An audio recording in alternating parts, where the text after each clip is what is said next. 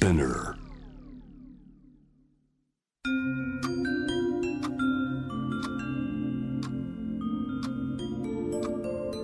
こんなこときっと取るに足らないからと性にまつわることを一人で悩み考えたことのある人たちへ。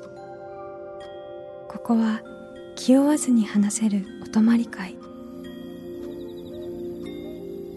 いつまでも終わらない会話の時間がその後の日々を支えるように個人的な思いの交換が私たちを救うのだ。私とあなたでおしゃべりを。私たちのスリープオーバー。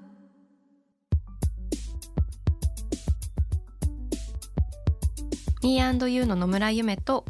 Me&You の竹中真希です私たちのスリープオーバー。この番組は性にまつわる悩みや疑問を自分の言葉で自分の温度でゆっくりと心の扉を開きながら話していこう。そんなプログラムです。さて前回はリスナーの皆さんから寄せられたメールをご紹介しましたが今回は私のスタッフが最近気になった性にまつわるトピックスをピックアップしていこうと思います。私たちのお泊まり会にあなたもぜひご参加ください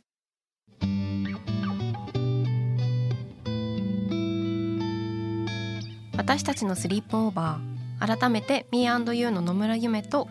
竹中真希です。今回は私のスタッフたちが最近感じた性にまつわるモヤモヤをシェアしていきます。はい、はい。新しい企画じゃないですか、はい。新しいですね。企画っていうかね何回続くのかっていう。でもすごい普段はい。たくさんスタッフの皆様と私たちでも喋ってる、うん。わモヤモヤが取り上げられるはいビッグチャンス。ビッグチャンス企画、はいビッグチャンス。ちょっと私は今日ベロが痛くてまきちゃんは歯あがの、歯の麻酔でちょっと下唇が弱ってる、ですけどモヤモヤを話していきたい。はい、はい。と思います。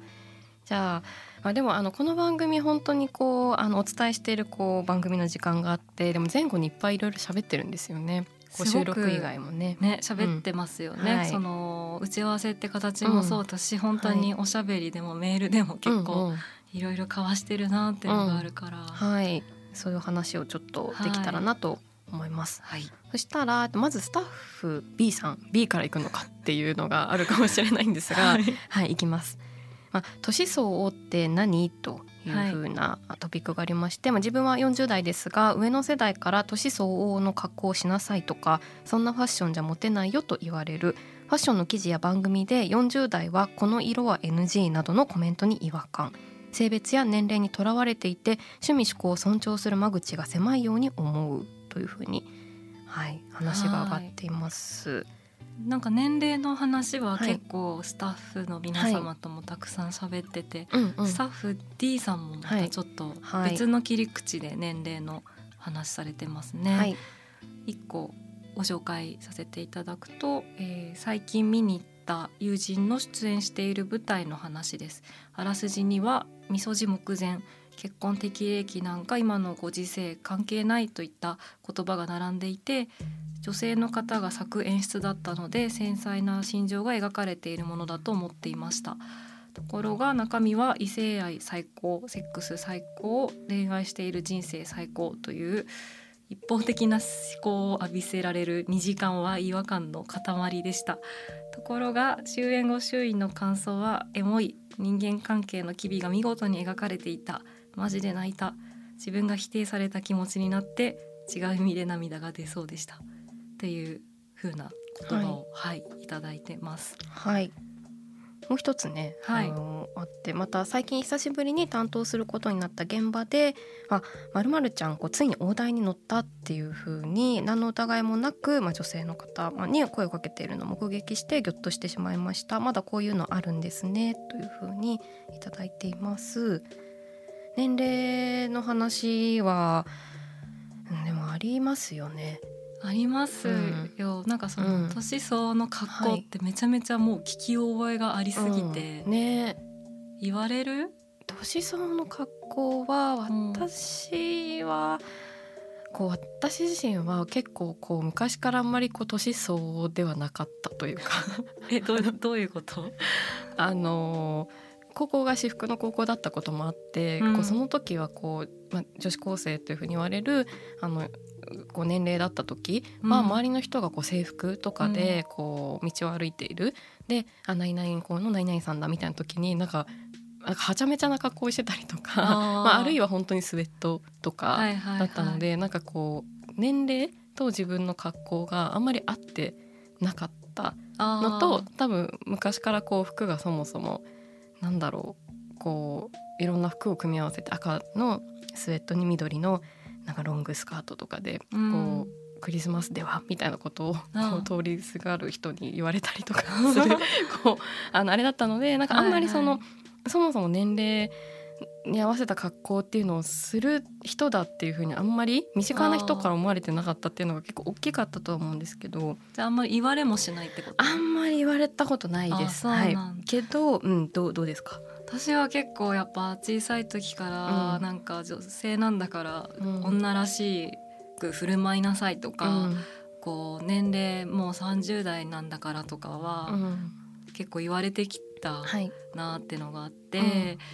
えーでそういうふうに言われてうるさいよとか言うんだけど、うん。でもテレビとかつけても雑誌とか見てもう、ん。なんかこう30代からのなんとかとか。うんそういう見出しがあってなんか普通にね年を重ねるからこう自分の選択の中でこういう服が似合うようになったとかは、すごくいいと思うんだけど、うん。なんかね他人から押し付けられたくないというか、うん。30代40代だったらじゃあなんだそういうのはもうさすがにやめときなよみたいなのはうん。言われたくない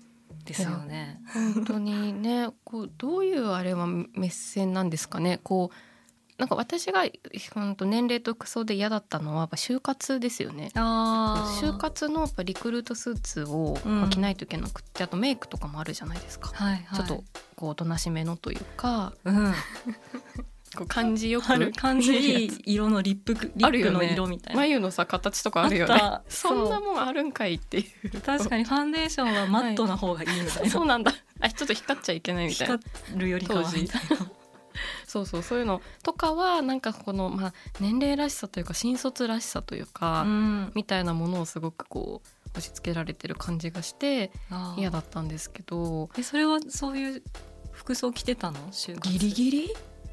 アレンジしてた？アレンジしなかった。受かりたかったから。受かりたかったから。受かんなかったけどほとんど。やっぱ似合ってないんだよね。全然似合ってなかった。あー私逆だったらね、また違ったかもね、なあね。そうなんです。でも、ま、なんかその新卒の時のわからないですけどその、まあ、そこに乗れるっていう感じというか、い。ちゃんとこう何ですか？そういう規則とかに対してもしっかりやれるとかもしかしたら扱いやすいとか、なんかそういう部分とかっていうことのもあるのかなとか思ったりするんですが、まあ、そういうのがことごとく嫌でしたがうん、30代40代とかになっての年相じゃなきゃってな何ですかね、まあ私がおうん。親とかから言われたのは、うん。そんな今になって髪を明るくしてとか言われたりとかあとなんか世間的にはこうそういうのはなんとなく大学生にはいはい。の間とかに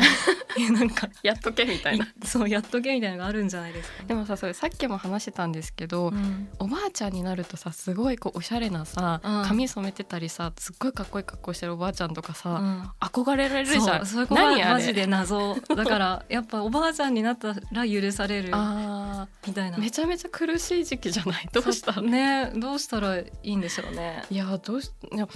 なんかなんていうかやっぱさっきまきちゃんも言ってたけど自分でなんかちょっと違うなってことあると思うんですよ。周り、うん。からまあ、もちろんでもそれも社会に来てるからいろんなことの刷り込みで自分で違うなって思っちゃうこともあると思うんですけど、うん。でもやっぱなんかなんとなくこの色ちょっと浮いてきたなとか、うんなんか好みも変わっていくと思うんでなんかそういうことに気づいてってじゃあどういう風なこものがこれから似合うかなっていう風にまた変えてったりとか広げてったりを自分で、まあ、ちょっとずつやるっていうのはいいのかなっていう風に思うんですけど。うん。このファッションの話もありましたけれども、そのさっきの舞台の話とかも、こうみそじ目前とか大台みたいな、うんなんか結構やっぱ30代とかになるとみたいなのがあるんですかね。30代になると3 4 0代はもうちょっと落ち着いていきなさいみたいなこう社会のあのレールに乗って20代まではまあ許される部分もあるかもだけどみたいなまあ価値観っていうのがあったりするんですかね。きっとあるんでしょうね。でもやっぱおかしいですよね。でもあの思うんですけどあの30代とかを大台っていうふうに言うじゃないですか、はい、でも政治とかだとすごい年齢が上の人たちが政治をしてて、うん、20代、まあ、30代とか40代とかも多分若造だと思われてますよね。思われてますね。だからすごいなんか詭弁じゃんみたいな。なんかその確かに。30代とかもまあなんか言ったら大台っていう大台ってどういう意味どういう意味とか思うんですけど全然まだ若輩ものとして扱うとこでは扱ってくるくせに、うん、まあ多分これはあれですね。なんかこうか何？女性？の、はい、何？何ですか？か価値的なことですか、うん、はそこがピーク的な確かに。男性は大台乗ったって聞かれるのかな、はいはい、わかんないです。どうなんですかね。男性だと大台はもうちょい上なのか？ね50代とか？40代とか？あちょっと聞いてみたいですね。聞いてみたい。でもそういうあのちょっと詳細を忘れてしまったんですけど昔、はい、山内真理子さんの「私たちよくやってる」っていう短編集を読んだ時に、なんかそれもこういろんな年齢の人たちの話があった気がしてその時にそれこそ30代とか40代の人の話もあって、うん、なんかすごくその話を読んでた時に本当にまあ何年生きるかっていうのは人によってももちろん違うけども今の平均年齢みたいなことで言ったらもう80半ばとかの中で30代ってさまだ何パーセントですか？30うん、半分はいってない。ですよね、はい、35%とかちょっと分かんないですけど、うん、そうなんか大台っていう言葉が別にねなんかこう大人になったねとかそういうのだったら別にいいみたいなのあるのかな、うん、大人になったねはどうですか？うん。文脈文脈によりそう。まあそうか。なんか大人になったねみたいな 感じが大人になったねみたいな。そうだね。後者だとちょっと嫌ななんなん？みたいな 確かに今言い方にもよるよね。うん、これねあの質問というかこのもやもやでいただいた時はまるまるちゃんついに大台に乗ったわらみたいな感じっていうことで、うん、ねスタッフ D さんがおっしゃってたこのえーと、みそじ目前っていう中でやっぱりこう異性愛最高とかセックス最高とか恋愛してる人生最高っていうあの描き方がに触れた時にこう、まあ、いろんな方がいるからなんだろうほんあのでそれがすごく自分に合うっていう方もいると思うしでも一方でじゃあみそじ目前だからこうなんだろうそういう恋愛で悩んでる、みそじ目前イコール恋愛で悩んでるとか結婚したいと思ってるみたいなところがこう社会の通念みたいになってしまっているところから始まるっていうことに対してすごくなんか違和感とか辛い気持ちになる人も絶対多いだろうなと思うから、うん、ねすごくあの難しいなと思うんですけれども。その年齢の話からちょっと次のスタッフのモヤモヤに行きたいと思います。スタッフ C さんです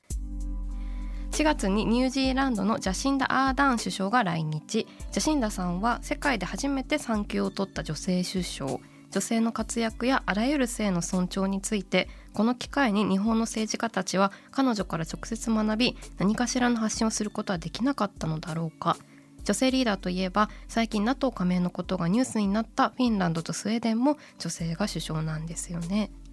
ということです。はい来日がありました、ね、で世界で初めて産休を取った女性の首相っていうこととでさっきの年齢の話があったので、うん、ジャシンダさんもこう私たちとあんまり変わらない年齢が、ね、80年とか81ぐらい年の生まれで40歳とか41歳ぐらいの年齢かなというふうに思うんですが。いや本当にその、女性の首相として産休取れたの3年前みたいなんですけれども、はい、まあ、日本でまずこうこんこれだけ女性の議員さえも少ない中で、うん、こう首相がいつ誕生するかもそうですけどさらに産休を取るっていうところ。ねね。ねいやそうすごく。すごくちょっと違いがありすぎて なんかどこから考えればってね遠遠い目を遠い目をしますけど。まあ、他にもその女性のリーダーっていうことでフィンランドやスウェーデンのあの方々がいらっしゃったりとかもしますしまあねでも本当にこう日本で首相っていうふうに考えるとすごくこう何ですか高齢の男性はいっていう感じがあって、でなんだろう必ずしもそれが絶対にダメでみたいなことではないのかもしれないですけど、うん。でも本当にもうずずっとそうというか、うんうん。あのまあ、40代とか50代の人が首相に今この社会で日本の中で、あのなるっていうことが、まあ、想像がつかないはい。世界にいるなっていうことがああるしであのこのジャシンダさんはあの本当にこう政策の中でも、まあご自身もこう同性婚の,、あの合意をしていくっていうことであったりとかに対して確かあれですよねご自身も宗教で、あうんに入ってたんですけどそこがこう同性婚にこう反対するうん。立場の、あのうん態度というか考えを持っていたってことでその抜けられたりとか信仰もってことをされていたりとか本当にこうそのそれぞれ異なる人たちがどういうふうにこう居心地よく、まあ、尊厳を守られた状態で生きていけるかっていうことを考えようとしてるうん。方だなっていうふうに思う部分があって、あの結構うちでははい。ニュージーランドに住みたいっていうあーそうなんだ。はいあのどこに住みたいかっていう話をするときにニュージーランドはちょっと住みたいんじゃないかってなりますね。でもそういうなんかこうこういうとこなら住みたいっていうふうに思えるような、うん。いろんなこうひ考えを持ったり思想を持ってる人たちが思えるような国であるっていうのをすごくそのこれからきっと大事になってくることだと思うし、うん。まあ、その中でその多様多様な一人一人っていう中でうん。その男性しかこう首相にならないとか男性しか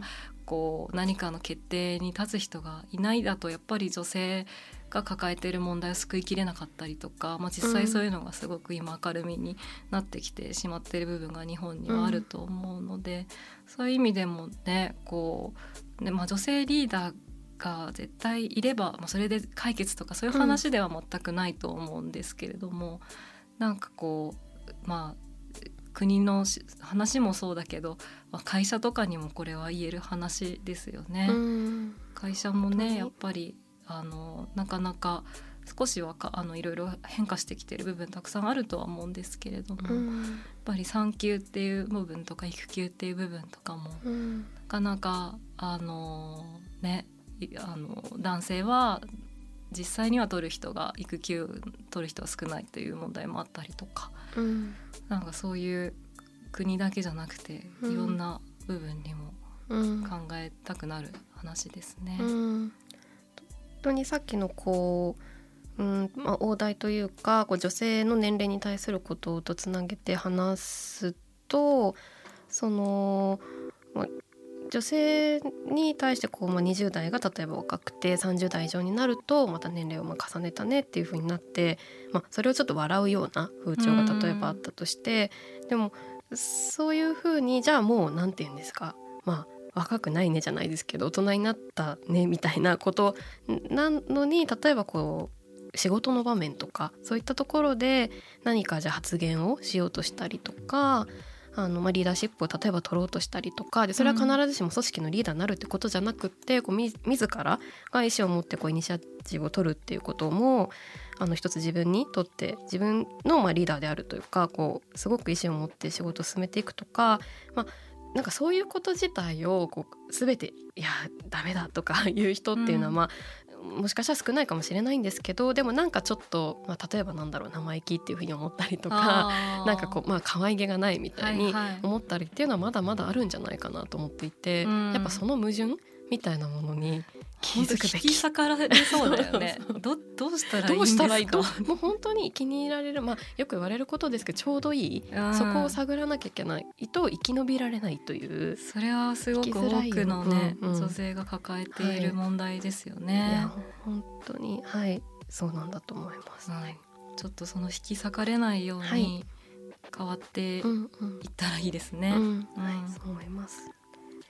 もう一つ。はい。はい。ちょっと今日話していきたいなっていうふうに思っていて、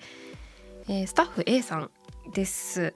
最近こう広告の問題っていうものも、まあ、最近ではないかもしれないんですけど目にするかなというふうに思っていてあのタワワですね。日経新聞の朝刊に掲載された月曜日のタワワの漫画の全面広告における、まあ、問題、まあ、そもそものエンターテインメントにおける性表現の問題と表現の自由という問題についてということをを挙げてもらいました。で他にもあの広告だったりとかそういった表現で、あのまあ声が上がったりとか、まあ、すごくこう問題なんじゃないかっていうことっていうのは、まあ、いろいろあの日々起きてるのかなっていうふうに思うので、まあ、そういうことについてちょっと自分たちが話せる限りで話していけたらなと思います。はい。がどうでどうですかというかどうでしょうかね。うんはい、ん。そうですね、やっ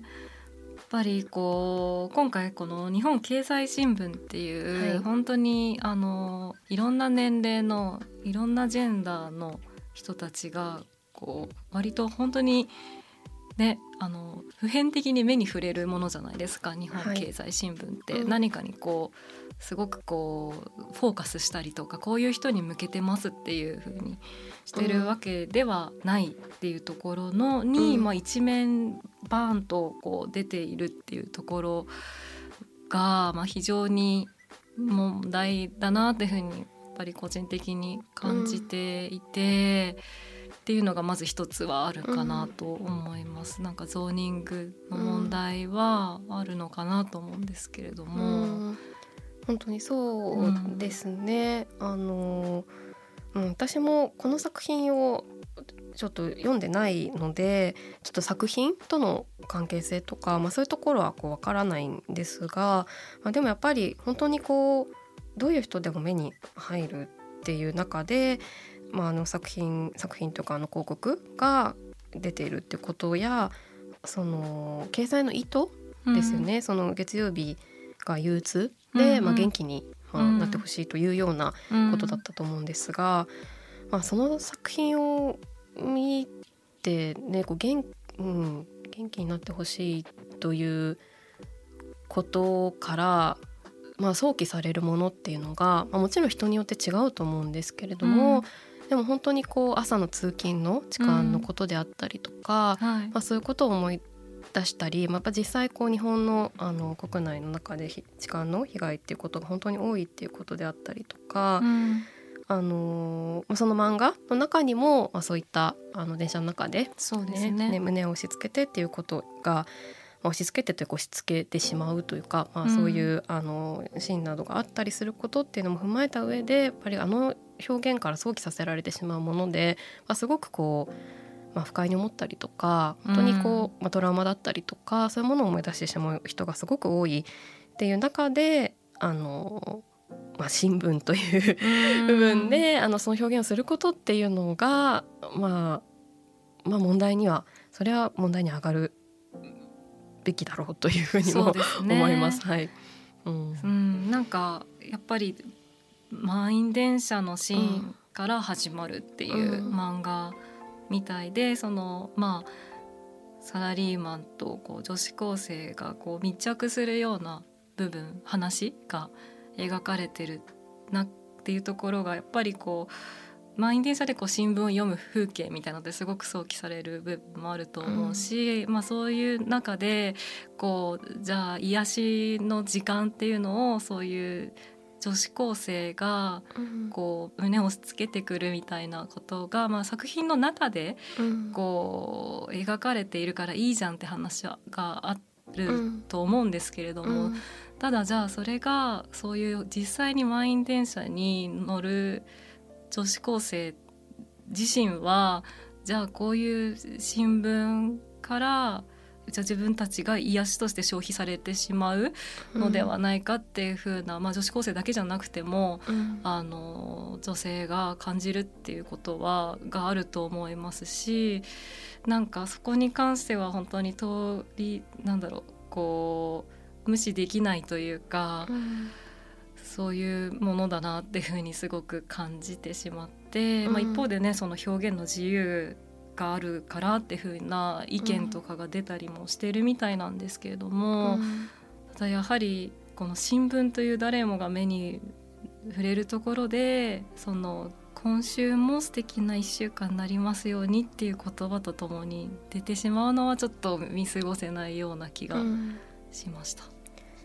そのスタッフ A さんから他にもこう漫画で、うんとまあ、性的な表現の結構こう激しい漫画広告とかっていうのも出てくることがウェブサイトを見てたりするとあると思うんですけど、うん、まあ、どうしてあんな風にたくさん出て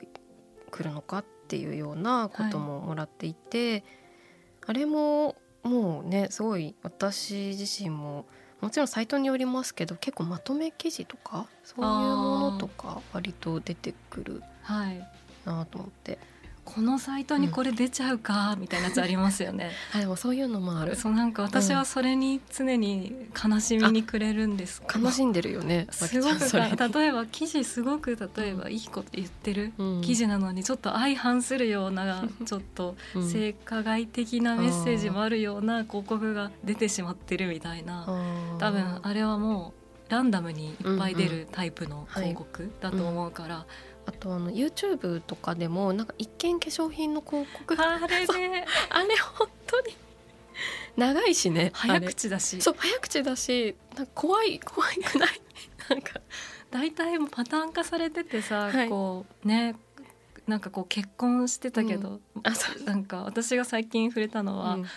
なんかもうおばさんになって肌がボロボロになって、うん、振り向いてもらえないさらに浮気されてた若い女にみたいな、どうしたらそんな時にこれと出会った。友達が教えてくれた。そうそうそうなんです。でもあれがなんかいろんなこう意味でこういろんな意味でまああって思うんですけど私やっぱすごい悲しくなるんですよね。それが自分のとこに出てくるのもやっぱりすごく悲しいし、うん、こうなんていうかそういうもんだろうっていうふうに思われてるような気もするし、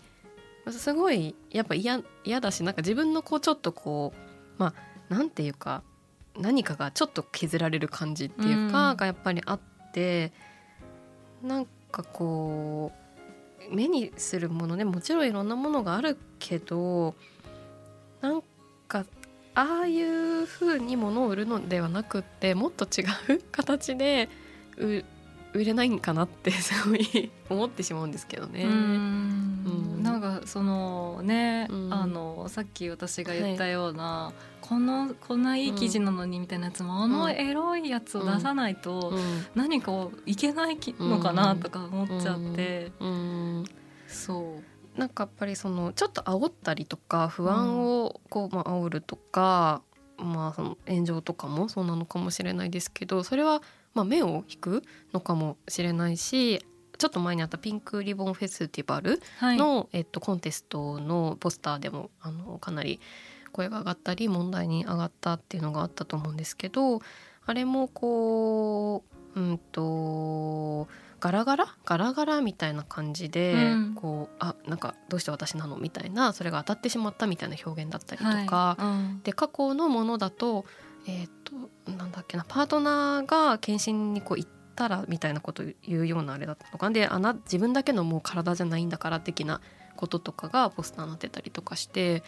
いや自分の体だしみたいなこととかっていうのでなんか結構こうあの問題になってたと思うんですけどあれもこう、はい、あのハッとさせる表現をしたかったっていうような意思とか目的があるっていうのをまあ読んで。そのハッとさせるとか驚かせるとか目を引くとかっていろんなやり方があると思うんですけど、うん、そのやり方をこうもう少しかんもっと考えないといけないよなってすごい思いますね。本当に話がもう止まらないぐらいなってしまったんですけどちょっとそろそろお時間が迫ってまいりましたっていうところで、はい、あの今回は「私りスタッフの性にまつわるモヤモヤを紹介してきました番組チームの間にもいろいろな考え視点があるのでリスナーの皆さんも性というものを幅広く捉えていただいてあのどんなあのメッセージでもあの大丈夫ですのであの気軽に番組にメールお待ちしております。私たちのスリープオーバー。